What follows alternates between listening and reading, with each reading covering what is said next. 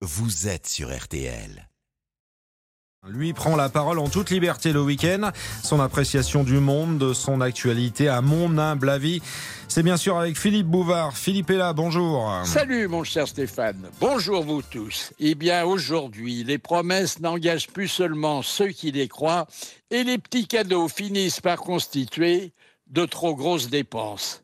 Tant de milliards dont nous ne possédons pas un seul euro donnent le vertige sachant que notre budget de 2022 est déjà supérieur de 40 milliards à celui de 2021 et que le premier texte voté par la nouvelle Assemblée nationale sera sans doute une de ces lois rectificatives qui ne vont jamais dans le sens des économies. Les plus importants postes de la douloureuse concernent évidemment les cinq premières années. 96 milliards pour les futures centrales nucléaires et 50 milliards pour la transition écologique. Quand elles sont calculées cette fois annuellement, les rallonges sociales peuvent être aussi très lourdes. 42 milliards pour les jeunes, qu'ils soient apprentis, étudiants ou travailleurs. 25 milliards pour les revalorisations des 3 millions et demi de fonctionnaires, majoritairement enseignants, soignants et magistrats. Je n'oublie pas les investissements indispensables. 8 milliards pour l'aéronautique, 8 milliards pour les automobiles, 3 milliards et demi pour euh, l'hydrogène et 1 milliard pour le ferroviaire.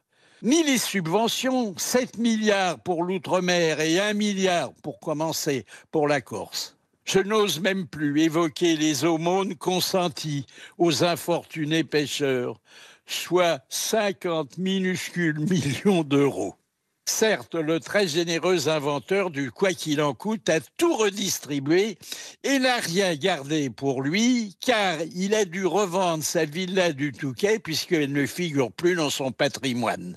Quant à la baisse claironnée des impôts sur le revenu, elle n'a pas dépassé 14 milliards pour 39 millions de contribuables, ce qui est très peu. En 2027, notre dette publique culminera à 4 000 milliards.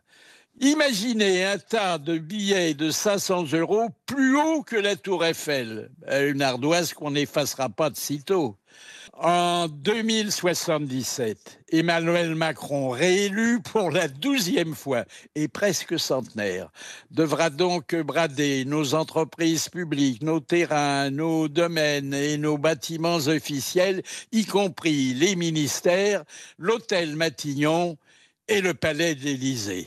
Et nos arrière-arrière-petits-enfants consentiront d'autant plus facilement à ces sacrifices que, en raison d'un réchauffement climatique rebaptisé crémation universelle, ils seront contraints de changer de planète.